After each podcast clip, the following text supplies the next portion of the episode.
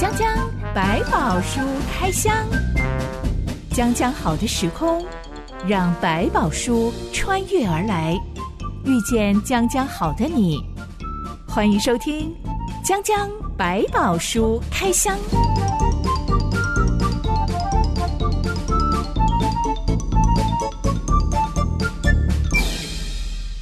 百宝书里有百宝，让知心和下凡哥为你开箱来挖宝。Hello，我是知心。Hello，下凡哥。节目一开始来聊聊，我们什么时候会大发脾气，以及当我们大发脾气的时候会做出什么事呢？对，嗯，真心，我先来自爆一下，我很生气的时候，我会顺手把手上的东西用力摔在地上。哎呦，像是什么钥匙啊，就用力往地上一摔啊。但是我也会看一下，我知道它不会摔破或摔坏。如果手上拿着手机，最好不要丢出去。还真的有人就专门丢手机哇！后来我就发现，不是只有不值钱的东西。丢了没关系，因为有一次我摔了一条牙膏，嗯、结果牙膏就破掉，然后就一条很长的牙膏留在地板上.害我清很久，我觉得很麻烦。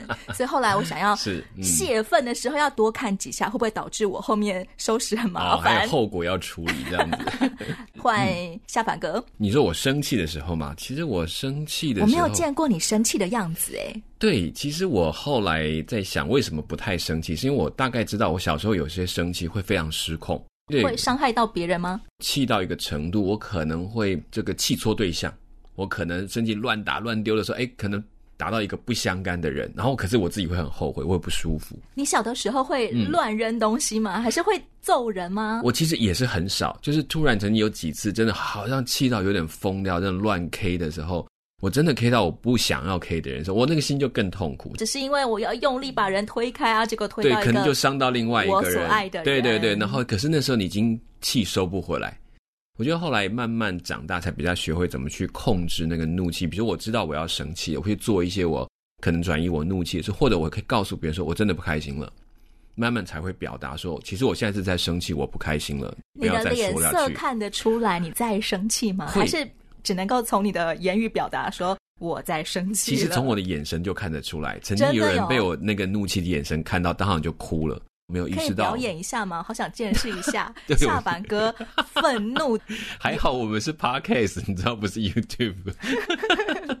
我的表情会整个就僵在那个地方，然后他会看到我的表情会越来越不对劲。什么情况可以把下凡哥惹到眼睛要冒火了，然后完全笑不出来，也不想讲话？曾经是有人在对我的团队提了一个很大的疑问，但这件事情是没有根据的，所以我就是质疑你。对，我就当场就不说话，然后我就一直看着他。我最后只丢一句话说：“你确定你说的是真的吗？”对方就会自动收敛吗？对，其实我就丢一句话：“好，你告诉我谁说的。”嗯，然后，然后他就停住了，因为他就告诉我，哦，他们想觉得怎样怎样。我说好，那你告诉我谁说的？其实他可能只是空穴来风，或者他自己就是造谣者。嗯、对，我现在丢一句话说，那你自己认为呢？因为我要确定你是不是也同样的想法。如果你是，我就要好好谈一谈这个问题。所以有些时候，我大概知道怒气用一些方法告诉我，我该表达一定要表达，让让对方知道说，其实我不舒服了。光是一个眼神跟一种沉默的气场，就足以压制住对方了。我觉得谈不上压制，是我觉得呃，可能对方也心里明白这件事情，他已经有一点理亏了，或者已经有一点在，只是在发泄了。嗯，那我觉得我就有一个程度我可以接纳，有些程度是我觉得嗯，你已经有一点失焦了，或者已经有一点过度了。嗯，知心，我曾经有意识到，原来当我在很生气的时候，还会。偶尔会出现另外一种状况，是我不知道该讲什么，嗯、我不知道该做什么，嗯、然后我觉得我被逼到极限了，嗯嗯，我就只好尖叫。啊、哦，也会有，我也碰过有些人，就是他真的是，真的是，我觉得是又气又急，然后又不知道怎么回应的时候出现的状况。不管是摔手上的东西啊，嗯、或者是尖叫完啊，嗯、对，哎，真的好像我就可以帮助我冷静一点，因为我把那一口气。丢出去了，我把它喊出来了，对，然后我就会觉得，哦，我清醒多了，我可以好好的来整理刚刚我到底是怎么了，还有我到底想跟你表达什么。是，所以有时候情绪，它真的到一点，你需要去发泄，所以你选一些安全的方式来发泄是好的。比如说，就像你讲尖叫，你说，可是我们这样不是好像在公众场合不适合，对，确实不适合。但是你有的人就闷在枕头里面，对不对？包在棉被当中。或者跑到一个空旷处大声喊一下，我觉得那都那都不为过。其实那是一个让人正常发泄的过程。那个情绪高点一过去，我们的前额叶那个管情绪的地方就会开始，哎，突然降温，然后好像看到一些或者清醒了一下，因为这个没有伤害到别人，我倒觉得是还不错，是可以做的事情。嗯、有脾气、有怒气的时候，把它发泄出来，嗯、真的是。很有帮助的，对，他其实就好像以前都会给你一个那种舒压玩具，那个那个粘土之类，像跟你一直捏，你用力的捏它，摔它，丢墙壁，然后甚至有的有一些办公室哈，他们真的在办公室设计上有一个叫做类似像发泄房，发泄房，对，那而且它里面它外面是隔音，你可以在里面大喊大骂都可以，不会有人管，它就是你就进去几分钟，有一些类似像国外一些客服的岗位，确实有这种情况，因为他们常接受高压，那种很强烈的批评，然后。甚至说那种在紧绷的情绪要维持很长的时间，所以他需要一个能够抒发的地方，那也可以让他情绪比较健康一点，所以这都也是一种方法。嗯、我们说人愤怒的时候需要泄愤，嗯、当然泄愤最好不要自伤或者是伤害到别人，是没错。嗯、那当上帝愤怒的时候，嗯，上帝也需要泄愤吗？我觉得在这我们这里头描述上帝的愤怒这件事情，我们很容易把它想象成就是像人在。反击，反手一巴掌就给你打回去。对，对，我们会认为是这种角度，但是上帝的愤怒是对一些事情的一种反应，也就是说，他对他这件事情所做的一个产生的一种不快呃不快乐，或者是一种呃要表示责备开始的一种情绪。这其实对我们来讲比较难，我们会觉得说他就是来泄愤，比如我们阴天打孩子，闲着也是闲着，听过这句话对不对？这叫迁怒吧？这是迁怒，对，就感觉他说好像是我被你，所以我就在里面就报复性的处理，其实。在圣经当中，虽然用愤怒来形容上帝对一些不公义的事情，而且旧约圣经里常常提到上帝会大发烈怒。对，接下来就会看到很恐怖的灾难临到大地了。没错，因为在旧约的时这个整个时代的氛围，包括以色列人，包括这个说是被选择的这个对象，他们其实对上帝认识是非常有限的。其实他们用上帝用一个非常及时性的教训来让他们知道。如果上帝看到不公义的事情的反应没有这么简单，没有我们所想象的就过去，他其实是有将来要有处罚，要有要有一定的要付上的代价，可以用这个角度来谈。所以用这个角度，我们比较容易明白，因为你这件事得罪了神，特别在旧约的那个信仰环境当中，他们会明白那个惹怒神的后果，他们特别能够体会，所以他们也透过来认识上帝对什么事情是不允许的，是不开心，甚至会有愤怒，要有责罚的。所以用这个方式来表达比较容易清楚。哪些行为会惹到上帝大发烈怒啊？嗯，你会发现在就业，他其实渐渐的在揭开整个上帝对这件事情的一个看法跟作为，对他们的伦理行为或对社会行为上有一些不公义的事情，是很明确的表达他非常的不赞同，或者是这是一个不得上帝喜悦的事情。这种弱肉强食啊，对，去欺负别人，啊、对对对，诈骗啊，没错，毫无同理心啊。对，然后慢慢才又就跟他说你。对创造者的一个尊重跟独一性的那个认识，就慢慢在集中到这个范围。其实他这些东西慢慢去认他们认识，包括对于社会伦常的哪一些的是真正必须一直不断去遵循的法则，是慢慢来揭开的。所以在就业当中，很多是立即去执行，马上去出现那种责罚，是原因在。可以记忆的蛮快，然后可以明白，这就是上帝不喜欢的事情。像夏凡哥，你说你小时候，哎、嗯，情绪无法控制的时候，冲动之下，为了要把别人推开，结果不小心就伤到了你所爱的人。是，嗯、那上帝大发烈怒的时候，他降下灾难的时候，嗯、会不会也不小心失手就把呃好人呐、啊，他所爱的儿女啊，也不小心就杀死了呢？嗯，我觉得在一个大的灾难当中，可能都难不免都会在里头。可是当然，我也曾经说过，上帝会为死人负责。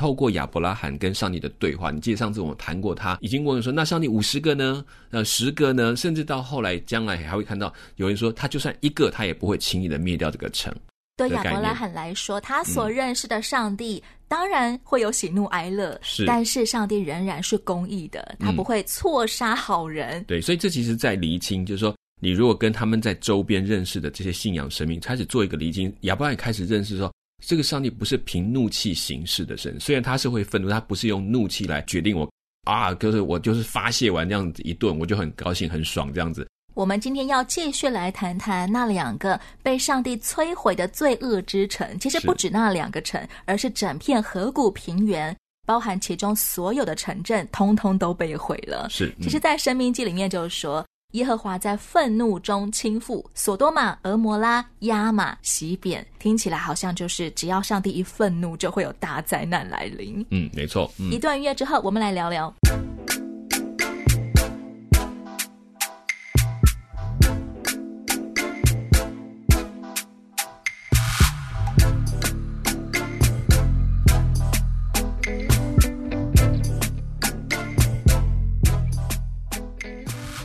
所有住在河谷平原的人，大概都被某种突然爆发的什么呃岩浆啊，或者瓦斯外泄啊所引发的硫磺跟火给摧毁了。其实这场天灾是非常惨烈的，嗯、而且遍及范围非常广大。我们今天有没有什么考古挖掘能够发现确有其事呢？嗯、其实这个东西我们到目前为止没有百分之百的证据。我们目前所看到觉得最可能、最合适的一个可能说法，一种叫做火山爆发，但是另外一个破掉啊，对对对，造成那个喷出这个岩浆，然后那当然这是一种可能性，但是有个跟另外一个类似的情形，在我们从大概上个世纪曾经有一个叫通古斯的一个小流星的爆炸事件。找到一些另外一个探查方法，陨石。是那个陨石，它就是在五零年后期，应该一九七零年左右那时候，发生了一个在俄罗斯这个区，就是北方西伯利亚发生一个很重大的一个流星爆炸声，它没有落地，它还没有到地面之前，在很高的高空就爆炸了。就没有这个爆炸之后，我们想说一般空中爆炸没有事，可它的爆炸的距离又离地面是还是有一个算是算近的。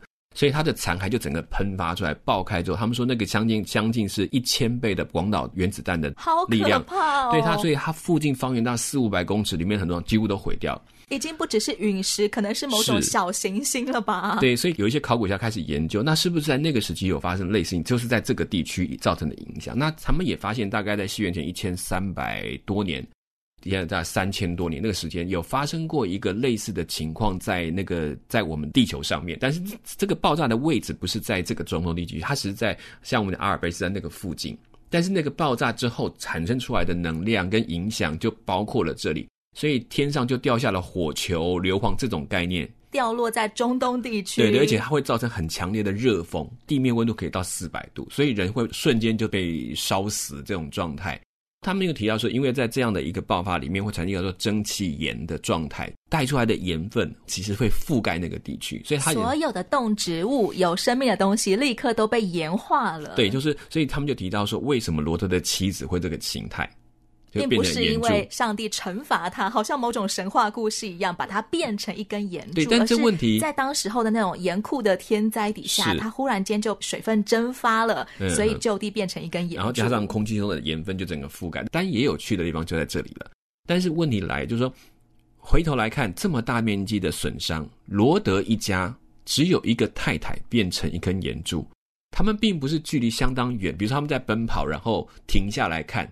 那罗德跟他差个五十步好了，冲的比较快一点点。天使拉着他冲的很快，离他五十步，结果太太被炎住，他们这一家却没有任何的问题，没有任何的损伤。照理来说，整片河谷平原都笼罩在这种高温底下，不太可能说跑得快、跑得慢就可以存活或者死亡。是，就是说这件事情，就是我才讲说，它有它的我们讲科学性上的发展，但也有一些我们不好解释的地方。也就是说，为什么只有太太变成岩柱，然后他们没有丝毫损伤？只能说。在这个自然的引发的过程，有上帝的心意的惩罚在里面，不可否认。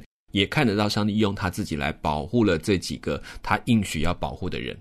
难道罗德的妻子只因为他对索多玛这个家园有所留恋，他就被惩罚吗？其他三个人就得存活？嗯，我觉得对于我们的今天来讲是很重要的一些资讯，是要明白上帝的愤怒跟上帝的那个什么，不是可以轻蔑的，你不要随便看待，因为。我不可否认，我们今天的基督徒其实很容易把上帝就是他是慈爱啊，他就是，所以他都是无限制的容忍等等。就是慈祥的父亲，你就是应该要保护我啊。对，可是他回头忘记，是在旧约里面到新约一直不断的呈现上帝的完整面貌。他不是只有慈爱，他是慈爱没有错，他的慈爱是给我们机会，但并不表他愿意容忍这个一直到永远下去。他是守约施慈爱的神，他也是秉公行义的上帝。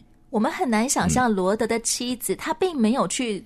作奸犯科，不像其他的邻居做出那种很夸张的事情，嗯、要戏弄啊，嗯、要霸凌人啊，嗯、要性侵啊，很严重的那些罪行。嗯、他只是回头看了一眼，但他的结局却跟那些作奸犯科的邻居 一模一样。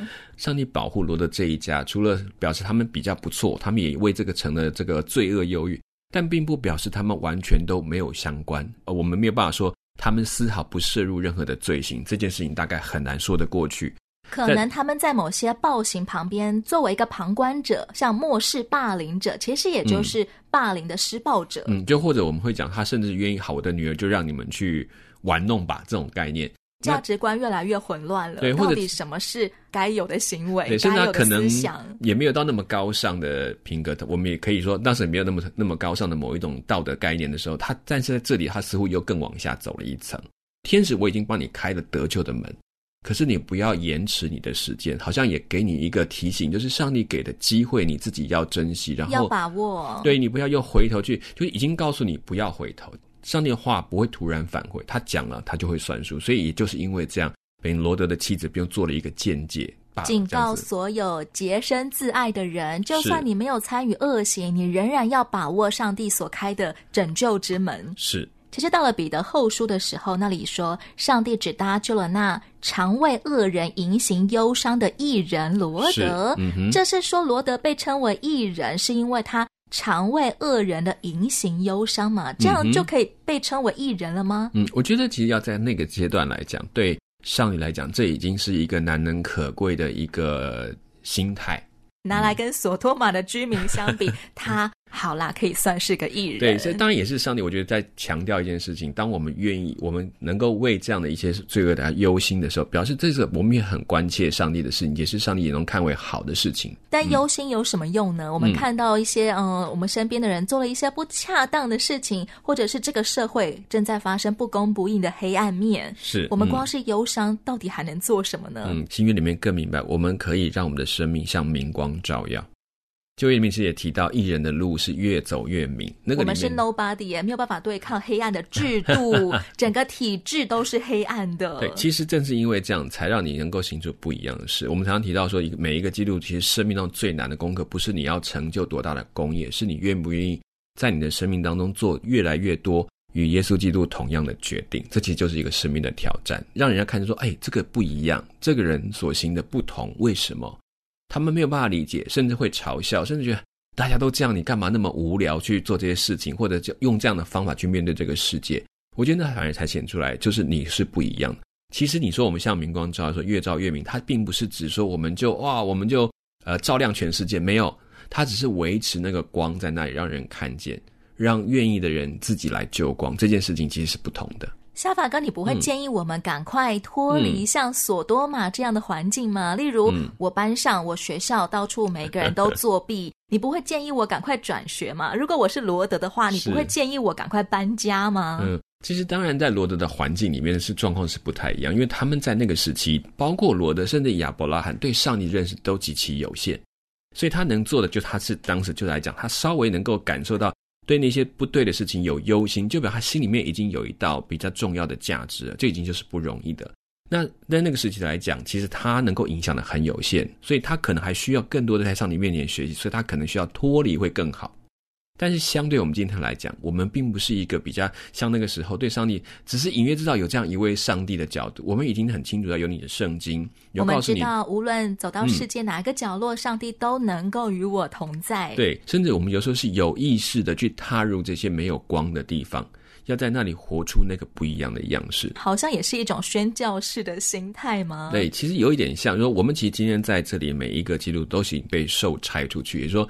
你已经得到上帝护照，你有上帝的圣灵在其中，所以你的生命就开始不断的越来越活出那个新生命的样子。当然，有一些特别特别很不好应对的地方，我不认为你一定要就没事就踏进去。我觉得那是上帝会特别开路，让某一些特殊的人或特别呼召的人进去当中。但是我们不会忘记为那些地方祷告，而你自己所处的环境，其实就是你在当中能够活出基督徒一样是最好的地方，就是那个开始。那随着你越来越深的认识，你的信心越来越稳固，上帝也会慢慢带领到你到一些你可能过去没有想过的，人家认为你不应该在那个地方的，或者那个地方很危险，但你知道那是上帝叫我去的，那时候又不一样，你在当中会有上帝也特别的带领，那其他也会成为你后援，支持你走这条路。如果我们总是选择这里不干净，嗯，那我就赶快脱离吧，我赶快逃到别的地方。那么我会发现我的人生会越来越狭窄，因为每个地方都不完美，而我可能会变得越来越苦毒，然后到处指指点点，好像只有我最清高。那其实本末倒置了，其实我变成了那个带来不完美缺陷的那一个人。是，其实我们本来这是因为这样子，就因为明白自己不足，是上帝的带领，所以才会在那些地方，我才能够谦卑。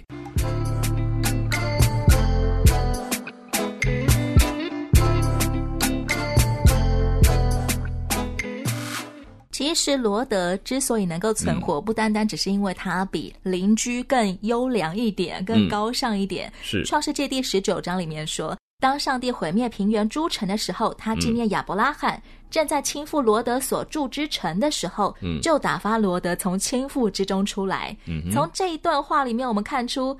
上帝拯救罗德，好像是看在亚伯拉罕的面子上，哎，嗯，这其实也是我们讲常说，因着让自己所爱的人，他所爱的那些人，他就付出他很多的安排，甚至为他们保护、保守这一切。这是好像我们在讲代祷的工作，就是当我们在为某一些事情祷告，即便这些人他们走在一些困难的环境当中，或者是一些可能迷失的路程上，上帝也会因着我们的祷告。在他们当中做了保护的工作，甚至引导他们回到他的面前。我觉得这是我们都看过。今天很多的教会的牧者，他们可能为孩子忧心祷告，孩子可能正在迷失，甚至整个教会为这件事情祷告。也有一些孩子就在当中看见上帝亲自的引导，把他再一次带回来，也有。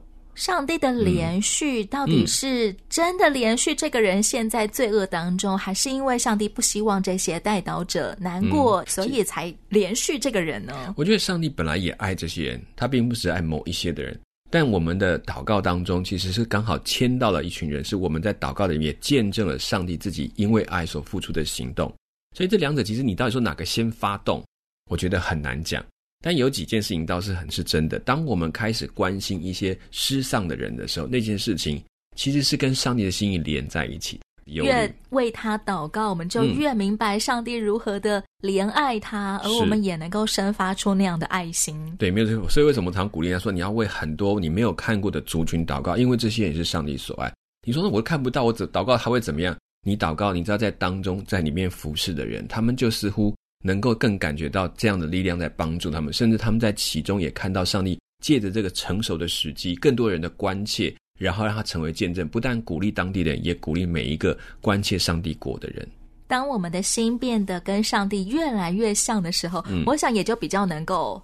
活出那个光芒来，嗯，可能在我还没有祷告之前，我真的觉得好可怕，这个周遭的氛围对我不利。是，但是当我越祷告的时候，那个爱会使我坚强起来，我可以好好的做对的事情，而不怕那些恶势力。而且有趣的是，因为你祷告，所以当事情在发生转变的时候，其实你看得出来，你哦，原来这就是上帝的行动，你知道。我们有时候不太祷告，因为反正好像跟我无关。但是当你开始祷告，那些事情在你脑袋突然告诉你，跟你祷告的东西不一样了，他们转变的时候，你就突然啊，对，我祷告了，那这是上帝听我祷告吗？也是，但是也是你越来越懂得为上帝所担忧的事情，为上帝所关切的事情，一起来寻求神的心意。所以你在事情发生的时候，你好像掺了一脚，你在当中一起看到上帝的行动了。当环境真的转变了，嗯、我们也会发自内心感到开心，好棒啊！对，上帝听了祷告，但上帝也行了他所要行的事。最后，罗德因为怕自己还没有跑进山里躲起来，就被砸死或烧死了。嗯、他哀求天使，能不能够让他们跑进不远处的索尔小城里就好了。嗯、罗德真的跑进去了，是天使也答应保住这个索尔小城不会被摧毁。嗯、啊，只有罗德的妻子因为还没跑到，就死在快要抵达的那个旷野里路上面了。嗯哼，但是就在整片河谷平原都已经被摧毁之后，罗德却因为怕住在索尔。就同他两个女儿从索尔上去，住在山里。嗯、他和两个女儿住在一个洞里。嗯哼，罗德在怕什么？必须要跑进山洞里面躲起来。所谓的小城这件事是有趣的事情。这个有人说索尔，因为名字就是小的意思。然后呢，它是一个城，好像不大。其实索尔在他们的当，并不应该算是一个所谓的小镇，它也是一个城市。跟那个索多玛、俄摩拉相比，比较小。呃，有一个说法是说，它的小指的是它在罪行上面哦，稍微轻微一点点，没有这么喜欢轮奸女人。呃。对，当然还有很多其他不公义的事，这种我们就只举了这个例子。但是在这个所以里面，可能同样的事情发生，但它没有这么的严重。但对罗德来讲，他就产生一个问题是：这两个阶层已经毁，那下一个会不会就是索尔？我还是会被牵连到的。对，所以这种说法就是用这样来表达说，他们讲到索尔其实并没有脱离太远，所以只是暂时给他一个居身之所。所以他对他来讲，我应该再找一个更安全的地方。当然，这是一个我们后面来去推论他可能发生的一个心态。附近的地表可能所有能吃的东西都被摧毁了，是而可能土地还在冒烟呢。对啊，这个城里面各自求自保，还该管理这个流浪的人，你们自己想办法。可能也因为这样，干脆就到山上去，也不用被人家抢劫或者是造成任何的问题。没想到最后发生了一件让我们觉得很诡异的事情，是 罗德跟两个女儿他们在山洞里住久了，两个女儿开始担心自己无法结婚生子，他们竟然彼此商议就灌醉老爸，然后轮流跟爸爸上床，是，然后就真的各生出一个儿子来。嗯，这是什么诡异的逻辑呢？难道这两个女儿也是在索多玛住久了，脑子都不太正常吗？呃，其实我们不能用现在的观点来看那时候的社会，就毕竟在。整个创世纪这边有一大段的历史是在更早、更早，甚至很难去把时间定位的一个时期。所以，其实，在那个时代的当中，这一个家族的延续，可能比他们所谓乱伦这件事可能还重要。所谓的乱伦是逐渐架构起来的，就是说，逐渐的话，我们不要跟这个兄妹通婚，好，逐渐的不要所谓表兄妹通，其实都是慢慢建筑、足够起来。因为在整个人的群体里面，跟过去不一样，因为当时有很多这种家族血统的问题。他会要保留这个血统，所以要纯化，要怎么样，都会发生在这里面。所以，甚至在古代就是我们常说过，连埃及啊，我们讲埃及，埃及的王室里面，叫法老的王室里面，兄妹通婚是 OK 的，是正常的，因为他们要保留他们最纯正的法老血统。所以，女儿跟爸爸上床，嗯、其实，在上古时期是 OK 的。嗯，应该说，在那种不得已的状况之下，他们认为这是一个更大的重要的事情。传宗接代无比重要，可以跨越乱伦的伦理观。嗯，可能是用这个角度在思考。那当然，这我们现在没有百分之百的证据去证明这些，但可以明确的知道说，当然这件事上并不是那么的邪，但是也没有表达更多的责备的含义。只有在后期，就是说，随着这个民族扩大，他在加注了提到这个所谓要乱伦的要求。当然，在这个时期，对罗德来讲。他在这当中，他也碰到这个事情。其实，在那个时代当中，包括他在索多玛的环境里面，这件事情是不是在那个里面，在某种程度上是被默许的？所以，他虽然难过，但是事情终究是发生了。这个有趣的是，他们延伸出来的两个族裔，在未来会有一些新的发展，并且好像似乎要看到一件事情，即便在这个错误当中产生的结果，但是如果有有个真心诚意的人在上帝面前，还是可以被接纳的。包括你们将会听到的路德。路德是一个摩押女子，嗯，因为大女儿跟罗德所生出来的儿子就是摩押人的祖先，是，嗯，而二女儿跟罗德所生出来的儿子是亚门人的祖先，是的，没错，嗯，这两个族群在日后常常给以色列人带来极大的麻烦，他们常常跟以色列人彼此为敌，是，嗯，但上帝仍然从当中拣选那一些。愿意来信靠上帝的人，其实他反过来也在对比这些所谓被拣选的人之间的落差。但？这个边还看不出来，可能回到后面会看得越来越出来。你会发现，上帝开始在对比被选的人，其实他不是特别好的人。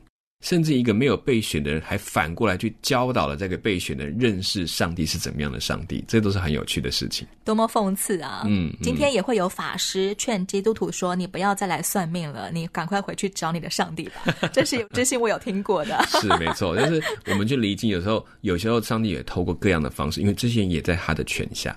罗德一家人的故事就今天聊到这里喽。嗯、下一回的故事开箱要回到亚伯拉罕这一家人的身上了。亚伯拉罕的应许之子以撒快要出生了，不过在出生之前，嗯、亚伯拉罕忽然又犯了老毛病，他又开始跟他的老婆假装成兄妹了。嗯、到底发生什么事呢？别错过下一回的江江百宝书开箱，也别忘了订阅追踪哦。我是哲心，我是小凡哥，我们下回再见喽。OK，拜拜。拜拜。